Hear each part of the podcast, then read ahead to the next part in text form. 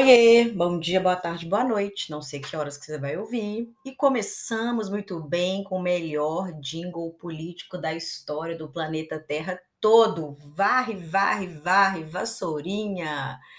É um clássico de uma liderança política brasileira muito polêmica e que, com as suas atitudes, transforma o cenário político brasileiro, bota o Jango no poder e todo o cenário para 64 vai ser instaurado.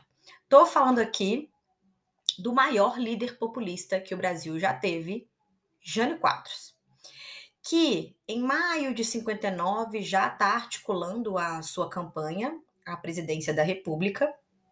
As eleições 1960, o Jânio Quadros era do PTN, um partido bem pequenininho, e ele tem uma carreira política bem meteórica. E eu queria falar um pouquinho da carreira política meteórica dele, porque eu acho que ajuda a entender como que rapidamente ele chega à República, ao presidente da República, à presidência da República no Brasil. O Jânio, ele tem uma carreira assim meteórica. Ele vem de um partido pequenininho, como eu falei para vocês, né, que era o Partido Trabalhista, é, o PTN. Quando a gente fala no, no Jang, é o Partido Trabalhista Nacional, né? Esqueci de falar o resto. Ele tem uma carreira meteórica, só para você ter uma ideia. Ele começou como vereador de São Paulo entre 47 e 51. Depois virou deputado estadual mais votado de São Paulo até aquele momento, 51 a 53. Depois ele vira prefeito de São Paulo de 53 a 55. Depois ele vira governador de São Paulo entre 55 e 59 e depois vai se candidatar aí a, a, presidente da República, vai renunciar, mas ele não morre ali, tá, gente, nessa carreira política, não. Lá nos anos 80, quando a gente via com a redemocratização, ele voltou a ser prefeito de São Paulo entre 1986 e 1989, no finalzinho ali do regime militar. O antecessor dele era o Mário Covas, e depois quem vem depois dele vai ser a Luísa Erundina e vai ser o 22º presidente do Brasil entre 31 de janeiro de 61 e agosto de 61, tendo o vice como João Goulart, o antecessor vai ser o JK. Então essa carreira meteórica dele fez com que ele tivesse um discurso muito ligado à ideia de um administrador honesto. De tempos em tempos, surgem figuras políticas na história do Brasil que têm um discurso muito de, igual o Jânio, eu sou um antipolítico, então, na campanha dele, por exemplo, ele expressava muito assim o desdém pela política tradicional. Eu sou de fora da política. Olha a carreira política do homem. O homem está na política brasileira, calma, desde 1947, começou como vereador. Só vai sair da política nos anos 80, mas eu sou, sou fora da política, gente. Então o Jango, o Jango, o Jânio tinha muito esse discurso. Sou de fora da política, sou antipolítico, não gosto de política. E um discurso muito marcante dele é a moralização da política. E a própria musiquinha dele no comecinho aqui do podcast mostra que a grande pauta era varrer a corrupção. De tempos em tempos nascem lideranças políticas que se julgam capazes de acabar com um modelo de corrupção que infelizmente é histórico é, no Estado brasileiro e que não vai acabar com uma liderança política, né? A gente precisa reconstruir a cultura política do Brasil para a gente desconstruir essas práticas e as tradições de corrupção. Então, o Jânio Quadros jamais seria capaz de acabar com a corrupção, como nenhum governante sozinho vai ser capaz de fazer isso. Mas esse tipo de pauta acaba mexendo um pouquinho com o povo brasileiro, acaba aí trazendo a sensação de que uma única pessoa, um único herói, vai ser capaz aí de sozinho acabar com os problemas do Estado brasileiro. Então ele vai ser rotulado como administrador honesto, antipolítico, sem vínculos com Vargas, isso é muito importante. O Jânio não tem assim nenhuma conexão direta com Vargas e ele também tinha um discurso muito anticomunista. Então, honesto, antipolítico, anticomunista, sem vínculo com Vargas.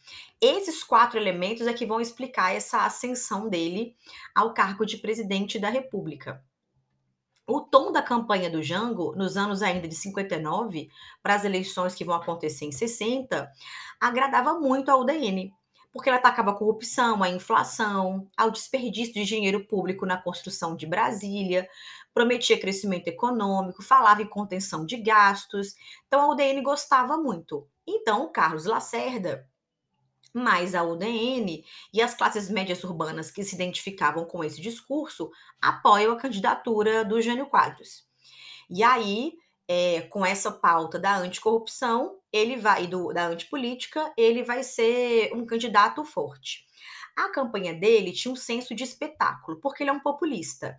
O populista sempre tem que chamar a atenção pelo exagero. O populista sempre chama a atenção por parecer que está conectado com as camadas populares. Então, por exemplo, quando ele discursava, ele fingia que estava passando mal, tomava uma injeção em público para recuperar suas forças. Ele vestia terno rasgado, roupa desmilinguida. Sabe quando você usa uma camisa desmilinguida e bota um terno por cima e aparece com um sapato qualquer que o seu look não combina nada com nada? Ele aparecia assim. Ele simulava desmaio durante os, os, os comícios. Ele usava gravata torta. Ele salpicava pó, é, ao pó de, de algodão, sabe, em pó? É algodão em pó, não? Como é que chama? Talco em pó para dizer que era caspa, ou seja, uma pessoa mal cuidada. É, ele sentava no meio-fio para comer sanduíche de mortadela, ele comia banana, ele se sujava todo comendo as coisas. Todo populista é um exagerado. Todo populista tenta criar conexões com vários grupos sociais ao mesmo tempo. Então, quando ele toma injeção, ele cria conexão com o grupo. Quando ele come sanduíche, suja a roupa toda, ele cria conexão com outro grupo. Quando ele vai usar terno, terno rasgado, ele tem conexão com outros grupos. É como se ele sozinho representasse toda a sociedade brasileira. É, a ideia é trazer a sensação de que todo mundo está representado. Ele falava palavras erradas no discurso é, dele, ele tinha também uma, uma, uma postura é, como é que eu posso falar na hora da fala? Muito exagerada, ele gesticulava muito, ele gritava muito. Então, isso vai ser muito impactante para a sociedade brasileira. Afinal de contas, o último grande político é, é, populista, assim, de, de marcar a história e a memória dos brasileiros foi o, o, Getúlio. JK é populistinha, mas nada se compara ao Getúlio. Então, o Jango é essa grande liderança populista pós-Getúlio Vargas. E nas campanhas eleitorais que ele participava, o pessoal que apoiava ele levava vassoura, então era uma coisa meio espetacular, muito exagerada as posturas que ele adquiria. Então ele vai lançar a sua candidatura pelo PTN, Partido Trabalhista Nacional, junto com outros micropartidos que vão ajudá-lo na campanha, contra o PSD que lançou o Marechal Lott. Lembra o Marechal Lott que deu posse lá ao JK? O PSD vai lançar, porque ele ficou com um nome muito conhecido, estava ligado ao JK, JK Brasília, gente que festivo. Lançaram ele é, para presidente e o PSD vai apoiar o João Goulart para o cargo de vice, né? Porque o cargo de vice ele era lançado separadamente. Então, o João Goulart se lançou como vice-presidente é, pelo PTB. Então, de novo, de novo, temos o PSD lançando um candidato, o PTB lançando como vice, temos uma novidade, que é o PTN, sendo o Jânio Quadros aí o seu representante. E aí, como as pessoas amavam o João Goulart, porque ele era uma, uma representação do trabalhismo brasileiro muito importante, e também estão alucinadas com o Jânio, então virou uma campanha chamada Janjan. Jânio Quadros para presidente, João Goulart para vice-presidente. Então, nessa campanha que foi cristalizada, o Jânio Quadros recebeu a maior votação para presidente da República até aquele momento, muito parecido com a do Vargas, que vai ser de 48%, o Vargas teve 48,7%. Então, assim, o Jânio e o Vargas estão ali pau a pau na disputa populista.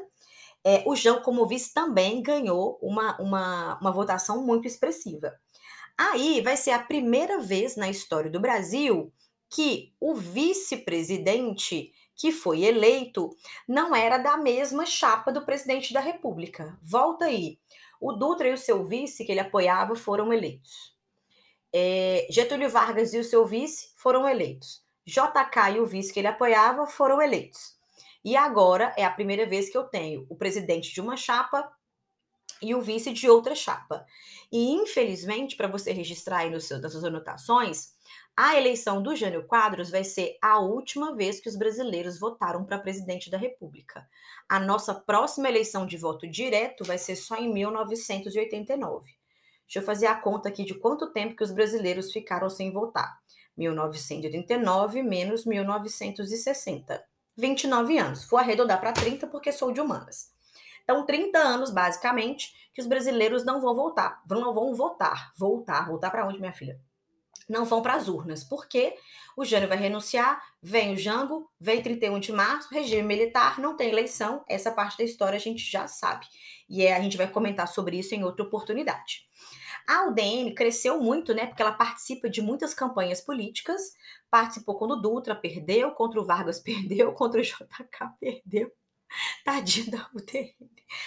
Vai perder contra o Jânio também? Vai perder não, né? Porque ela apoia o Jânio, então ela tem uma vitóriazinha de leve. No entanto, apesar das, das, das derrotas históricas da UDN, nessa eleição aqui de 1960, ela ganhou para governador para seis estados. Destaque para quem? Ó Minas Gerais. Quem te conhece não esquece jamais. Ó Minas Gerais. E o nosso governador foi o Magalhães Pinto. Anota, por favor, o, o nome deste senhor, Magalhães Pinto. Anota aí e o governador da Guanabara. Guanabara é uma cidade-estado no Rio de Janeiro que foi criada para meio que para o Rio de Janeiro não sentir a retirada da capital, né, em 61. Então vai durar de 61 até 75, então vai ser o estado da Guanabara. Quem foi eleito governador da Guanabara? Carlos Lacerda, anota esse nome.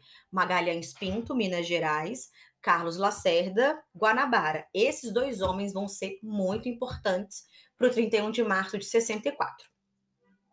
Quais foram os êxitos do governo do Jânio? Ele renegociou a dívida externa do JK, muito importante, lançou um programa muito completo de combate à inflação, então, assim, valorização da moeda, é, melhoria de salário, é, melhoria das condições de vida, então foi um plano muito completo. E na política externa, ele vai lançar a brava lá do Brasil Independente. O que o Jânio fez do Brasil independente na Guerra Fria é muito importante? Sim, é muito importante, mas a forma que ele fez foi horrível e a estratégia não funcionou. Quais foram os erros? Todos. Ponto final, acabou o podcast. Erros.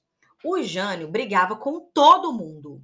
Então, ele não se preocupou em construir uma base militar própria, porque ele brigava com o Congresso Nacional.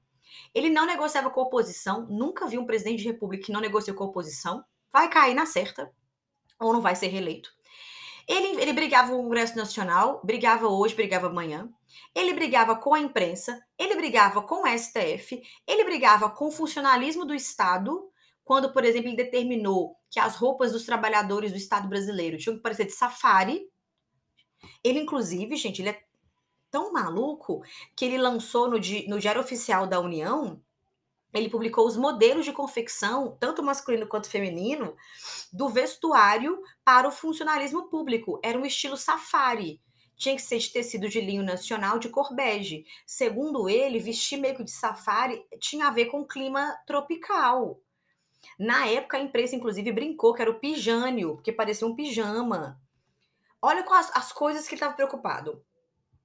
Ele rompeu com a UDN quando ele tenta governar sozinho, não dialoga com o Congresso, não dialogava com os governadores. Ele, focado no discurso anticorrupção, investigou o João Goulart sobre corrupção, não achou nada.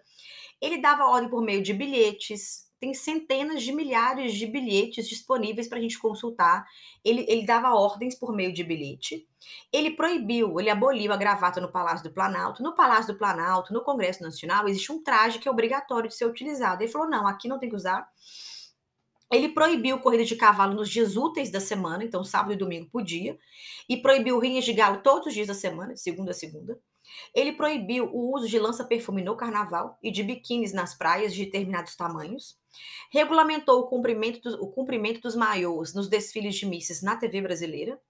E colocou, gente, na grama do Palácio da Alvorada, onde o presidente da República trabalha, enfim, ele colocou jumentos nordestinos com chapéu de palha devido ao sol forte.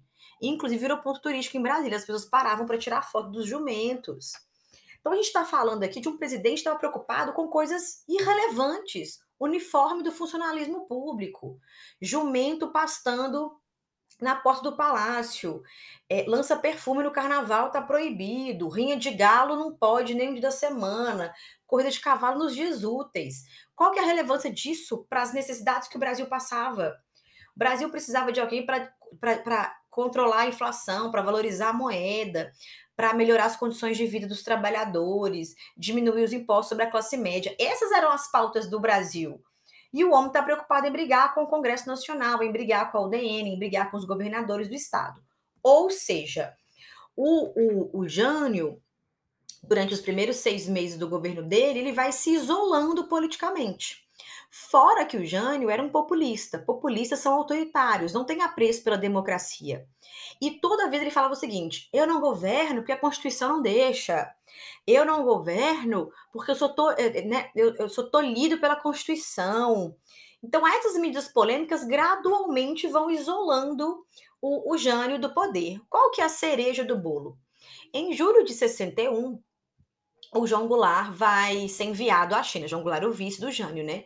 Foi enviado à China em visita oficial. É, e o objetivo do Jânio na China era abrir mercados para as empresas brasileiras. Ou seja, a gente está falando aqui de uma tentativa de se aproximar de um país socialista em plena Guerra Fria, com objetivos que eram objetivos importantes. Eu concordo com o Jânio, tem que ir para a China abrir mercado brasileiro para o mercado brasileiro mesmo. Mas eu preciso é, de transparência nas negociações e para deixar claro, naquele contexto tão tenso, que não era ali uma aliança com o socialismo. Para piorar, um mês depois, em agosto de 1961, tentando demonstrar essa política de neutralidade, o Jânio Quadros vai é, é, entregar né, ao Che Guevara, a, que era o líder da Revolução Cubana, é importante lembrar, né? Uma, uma honraria, a maior honraria do Estado brasileiro, a mais alta condecoração do Estado brasileiro, que é a Gran Cruz da Ordem do Cruzeiro do Sul. Aí você pensa, isso é demonstrar neutralidade? Neutralidade é você por exemplo, fechar acordos econômicos com Cuba, fechar acordos econômicos com China, fechar acordos econômicos com os Estados Unidos, fechar acordos econômicos com a Inglaterra, estabelecer relações diplomáticas com a União Soviética, estabelecer relações diplomáticas com a Argentina, certo? Neutralidade é você dialogar com todos. Mas no, me no mês de julho, você manda o seu vice para a China, no mês seguinte, você dá mais alta condecoração para o líder da Revolução Cubana. Qual foi a mensagem que foi passada? Qual a interpretação que as pessoas fazem desse cenário? O Brasil não é neutro coisa nenhuma. O Brasil tem um posicionamento, o Brasil está tá alinhado. Então, essa cereja do bolo vai tornar o, o Jânio uma liderança política completamente sem, sem contato. Só que o Jânio, com as vozes da cabeça dele, pensou o seguinte: eu vou dar um duplo twist carpado aqui no Brasil e eu vou fazer igual o Vargas fez em 45 o Vargas aceitou sair do cargo de presidente, foi para São Borja, se isolou, voltou nos braços do povo. O Jânio achou que aconteceria a mesma coisa com ele. É essa autoestima que eu quero. Eu quero a autoestima do Jânio Quadros. No dia 25 de agosto de 61, ou seja, seis dias depois que ele condecorou o Che Guevara, era o dia do soldado. É ainda o dia do soldado, né? Ele foi aos desfiles militares do dia e tudo mais, compareceu aos seus, aos seus compromissos, voltou para o palácio do, do Alvorada, chamou o seu ministro de guerra, que foi acompanhado né, de outros militares da for das forças, e entregou para os militares uma carta em que ele renunciava ao cargo. Eu estou com ela aberta aqui, mas a letra do, do Jânio é bem ruim. Ele escreveu assim, ó, ao Congresso Nacional. Nesta data, e por este instrumento, sei lá o que, entreguei, comuniquei ao ministro da Justiça é, em mãos é, o comunicado que renuncio ao mandato de presidente da República. Brasília, 26 de agosto de 61, e assinou. Gente, num bilhete, o senhor disse: Eu não sou mais presidente do Brasil. Gente, o Brasil, o roteirista do Brasil realmente não tem limite. Quando ele entregou os militares que estavam lá essa carta, esse foi o raciocínio.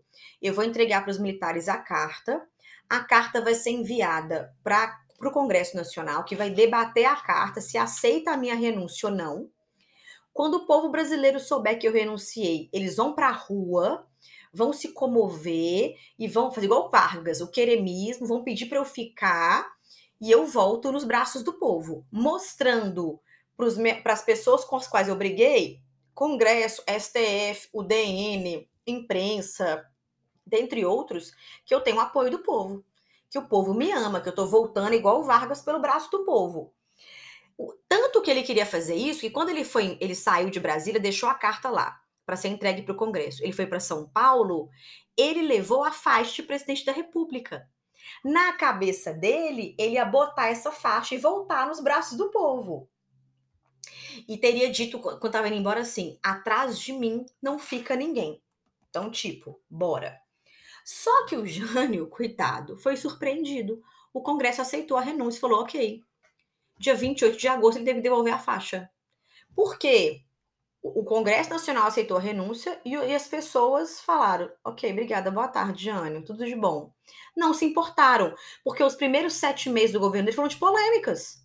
Foram de frases de efeito, frases polêmicas, palhaçadas, coisas desnecessárias, chatice. E resolver os BO do Brasil, não resolvia. E resolver os problemas do Brasil, ele não resolvia. Só que aí vem o BO, vem uma crise na sucessão. Qual que é a crise da sucessão? o vice-presidente da República eleito pelo povo brasileiro estava onde? Em China. China in box. Ou seja, Jesus tem a misericórdia. Essa crise de sucessão vai fazer com que militares, Carlos Lacerda, obviamente, e o jornal Estado de São Paulo, que hoje nós conhecemos como Estadão, fossem contra a posse do Jango. Jango está na China. Jango é o legado de Vargas. Jango é o PTB. Jango é o Vargas do poder de novo. Ninguém aguenta mais o Vargas. Não aceitamos o Jango como presidente da República. No Rio de Janeiro, capital do Brasil, General Lott, que era um legalista que respeitava a Constituição, vai começar a defender a posse do Goulart. Até outros membros da UDN vão falar: Ô Carlos Lacerda, o Jango tem que assumir, ele é o vice-presidente, cara, não tem nenhuma ilegalidade. Ele tá na China, tá na China, mas ele é o presidente da República.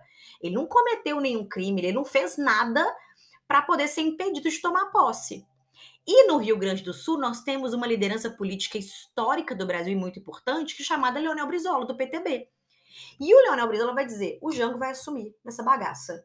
Esse boteco chamado Brasil, o Jango vai assumir. Eu não aceito que o Jango não assuma, não existe motivo então, repara o BO. Militares, Carlos Lacerda e o Estadão contra. Inclusive vendo a oportunidade de chegar no poder, né? Questão com essa senha golpista há muito tempo. O general Lott apoia a posse. A UDN, parte dela, apoia a posse. E o Brizola vai apoiar a posse. O Lott, ele foi preso no Rio de Janeiro. Por quebra da hierarquia, por estar se intrometendo na política. Engraçado, né? O Lott é preso, os outros não. É, e quando isso aconteceu, o general Lott foi preso, o que, que o Brizola entendeu? Os militares legalistas é, estão sendo neutralizados. A maior liderança dos militares legalistas foi presa por defender a posse, a posse do Jango. O que faz Brizola no Sul? Pega em armas. É, o, o, o Brizola vai juntar em torno dele 40 mil soldados, 13 mil militares e 30 mil voluntários para defender a posse do Jango via armas ele transferiu a sede de uma rádio, que era uma rádio muito famosa no sul do Brasil, que é a Rádio Guaíba, para o prédio do presidente da República, para o prédio do governador do estado, porque ele era governador, cercou o palácio do governador com tanque de guerra, gente armada, é, pilha de saco de areia, e de lá ele se comunicava com a sociedade brasileira. A Rádio Guaíba ela pegava no Brasil inteiro, você conseguia sintonizar no Brasil inteiro e até fora do Brasil ele vai conseguir centralizar os sinais na rádio, da Rádio Guaíba para se comunicar com pessoas dentro do Sul, fora do Sul e até mesmo em outros países. Outros estados vão começar a demonstrar apoio. Minas Gerais não, né, gente? Porque Minas Gerais está com quem? Com o golpe. A UNE, União Nacional dos Estudantes, OAB, Ordem dos Advogados do Brasil, também apoiam a posse do, do Jango. Terceiro Exército, que é o Terceiro Exército é, é o que está no sul do Brasil, também apoia a posse do Jango, apoiam Brizola. Caos nós estamos aqui à beira de uma guerra civil também. Tinha lá no JK, agora é a segunda vez que nós temos aqui a possibilidade de uma, de, um, de uma guerra civil. O Brizola representa a primeira resistência armada civil pela posse do Jango. É, a sensação, né? E ele andava pelo palácio do governo, gente, armado, tá? O Brizola. Tem fotografias dele andando armado, articulando aí a posse do Jango. E Jango, gente, voltando devagarinho, tá? Ele tá vindo da China em cima da tartaruga para ver o desenrolar dos fatos e ver como que as coisas vão ficar. É, qual vai ser a saída encontrada pelo parlamento brasileiro? Para o Brizola soltar as armas, não ter guerra civil, soltar o general Lodge que está preso, guardar o Terceiro Exército do Sul guardado lá nos quartéis e evitar essa guerra civil, a instauração de um regime parlamentarista. Ou seja, o Brasil, entre 1961 e 63, vai ter o presidente da República, João Goulart, esvaziado de poder, primeiro-ministro Tancredo Neves. Tancredo Neves foi ministro da Justiça lá no governo do Vargas e estava em toda aquela, toda aquela, aquela aquele BO lá do Carlos Lacerda do atentado contra ele. Então, o primeiro-ministro vai ser o Tancredo e o Goulart, presidente da República. Em 63, estava agendado um plebiscito para o povo brasileiro decidir: mantém o parlamentarismo, volta com o presidencialismo. Portanto, eu não vou colocar musiquinha para o João Goulart, porque o João Goulart só tem musiquinha de jingle de vice-presidente da República, e a partir do próximo podcast eu estou falando do João Goulart, presidente da República no Brasil e o último da experiência democrática.